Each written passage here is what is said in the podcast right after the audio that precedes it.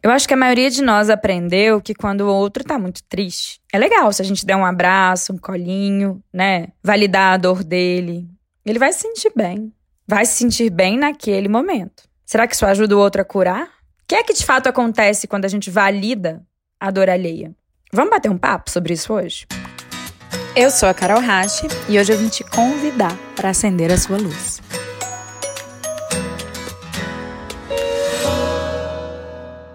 Quantas vezes a gente valida a dor do outro porque queremos, no fundo, que o outro goste de nós?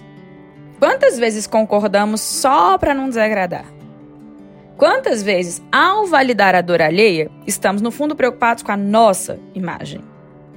Quando alguém compartilha uma dor, duas hipóteses possíveis. A primeira é que aquela, aquele compartilhamento seja simplesmente uma expressão da carência que aquela pessoa carrega do lado de dentro. Nesse caso, essa carência, ela se alimenta da validação alheia. Então, toda vez que alguém de fora valida aquela dor que vem da expressão de uma carência, aquela pessoa perde a oportunidade de se curar, porque ela entende, bom, ali alguém diz que minha dor é real, que minha dor é especial, que minha dor é muito forte. Então isso dá para a carência da pessoa um alimento, né? Ela continua tendo a própria carência abastecida para uma estratégia distorcida, que é vou expor a minha dor e vou ganhar um colo. E por alguns instantes isso vai me fazer sentir percebido, visto, acolhido, né? Mas só por alguns instantes. A pessoa não está curando nem a carência que é a raiz daquela expressão, e nem a raiz da dor, né, que ela escolheu expressar. Uma segunda possibilidade é que aquela expressão de dor, ela não venha de uma carência. Existe sim a possibilidade de alguém compartilhar uma dor, né, com o objetivo genuíno de buscar cura, de buscar luz. Então essa pessoa ela não está esperando validação. Ela tá com uma intenção de se curar. Nesse caso, o que ela está esperando, provavelmente, é uma escuta presente. A gente entende que ela está aberta a escutar o universo falar com ela através de você, se você é a pessoa com a qual ela escolheu compartilhar a dor. Isso não significa que você é o universo, tá? Que você é Deus e que você tem que ter uma solução para sugerir. Pode ser que sim, pode ser que você tenha algo importante para dizer para ela. Se você estiver presente, de fato, no seu melhor estado de presença, escutando o outro, você vai saber como responder. E vai saber também se não for para responder, porque às vezes essa resposta do universo através de nós é simplesmente um silêncio. E aí nesse caso, o outro nem vai ficar desconfortável com o silêncio. Porque se o silêncio for a resposta que ele precisa, para ele vai fazer muito sentido. Por isso a escuta com presença, ela é tão preciosa, para a gente saber em cada situação como a gente deve se portar. Faz sentido isso? Então, a pessoa, quando ela expressa uma dor e aquilo é uma manifestação da carência interna dela, ela está esperando um colinho, uma, valida uma validação, um abraço, uma passadinha de mão na cabeça. Porque aquela dor pode até vir de um lugar, de, um, de uma raiz real e concreta. Mas ela está expressando com o intuito de ter a própria carência interna acolhida. Já quando a pessoa expressa a dor buscando cura, se você não validar a carência dela, se você der uma resposta que não é exatamente a confirmação da lamentação dela, se você ficar em silêncio, ela não vai se incomodar. Ela está buscando luz. Né? E a luz não vem da forma como a gente espera, ela vem da forma que a gente precisa. Então, quem está disponível para cura vai entender quando a cura, né, a possibilidade de cura vier, não da forma que a gente quer, da forma que a gente precisa. Uma vez eu li, o padre Fábio de Mello escreveu que muitas vezes a nossa prepotência, a nossa vaidade nos faz inferiorizar as pessoas através de uma postura de excessiva consideração e preocupação. É como se nós pudéssemos socorrer o outro de uma posição que nós julgamos ser inferior. E isso pode até ter uma aparência nobre, mas vale muito checar se não estamos de fato sendo secretamente prepotentes quando fazemos isso.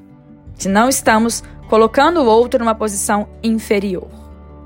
Veja que o outro, ele pode querer colo, ele pode querer ser visto como coitado, pode estar, até sem perceber, se vitimizando. A parte carente dessa pessoa, ela se alimenta da validação de que de fato a dor dela existe, é muito grande e é especial. E a gente pode sim dar conforto ao outro nesse momento que essa carência grita e ele expressa a própria dor. A gente pode validar essa dor. Vai trazer um conforto para aquela pessoa. Mas a gente precisa saber que não vai trazer cura. É essa clareza que a gente tem que ganhar.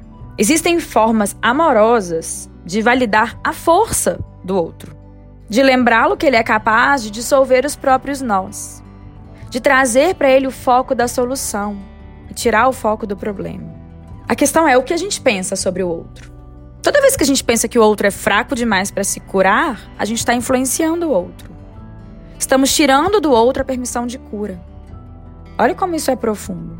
O meu olhar sobre o outro, ele diz muito sobre como o outro vai se sentir na minha presença.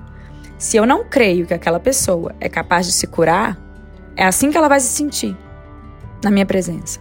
Ao mudar o nosso olhar sobre a outra pessoa, mudamos a forma como ela se percebe, como ela sente, como ela se comporta. E várias vezes, no nosso papel de observador, estamos somente reforçando nosso próprio ego. Seja porque queremos ter uma imagem de bonzinhos e acreditamos que precisamos oferecer colo para isso, seja porque o outro se porta como fraco e perceber o outro como fraco nos faz sentir mais fortes. E aí a nossa insegurança interna encontra uma maneira prepotente, mais velada de se resolver. Faz sentido? Eu vejo o outro como mais, mais fraco, me sinto mais forte. Esse conceito de não validar a dor do outro, ele vem de uma mudança de pensamento sobre o outro. Porque se eu penso que o outro não é capaz de se curar, eu vou pensar que o melhor que eu posso fazer por ele é dar um colo. É o melhor que eu posso fazer por essa pessoa, ela não tem condições de se curar. Mas olha que sério isso. Quem sou eu para olhar para o outro e afirmar que ele não tem condições de se curar. Nesse caso, eu tô, eu tô invalidando a parcela de luz, a parcela de força, a parcela divina que habita no outro. Será que eu tô nessa posição de determinar que o outro não tem condições de se curar? Porque esse pensamento de o melhor que eu posso fazer pelo outro é acolher a dor dele, ele vem de um pensamento talvez não inconsciente, né? que não considera a possibilidade que o outro tem, que todos nós temos, de nos curar. Não é sobre desvalidar a dor que o outro sente, não. Também não é sobre julgar o sentimento do outro, o sofrimento do outro. Não é sobre dizer que aquele machucado que tanto sangra não existe. Não é nada disso. É simplesmente sobre ser uma presença que inspira a cura e não a perpetuação da doença. Que tipo de ouvinte você tem sido? Faça uma observação honesta. Talvez você vai precisar mudar de ideia sobre um monte de conceito que te ensinaram, sobre vários hábitos que você até hoje teve. Abra espaço. Você está disposto a mudar de ideia? Se tiver, faça uma observação honesta. A sua escuta e as suas interações têm inspirado perpetuação da doença ou tem lembrado o outro da possibilidade de cura.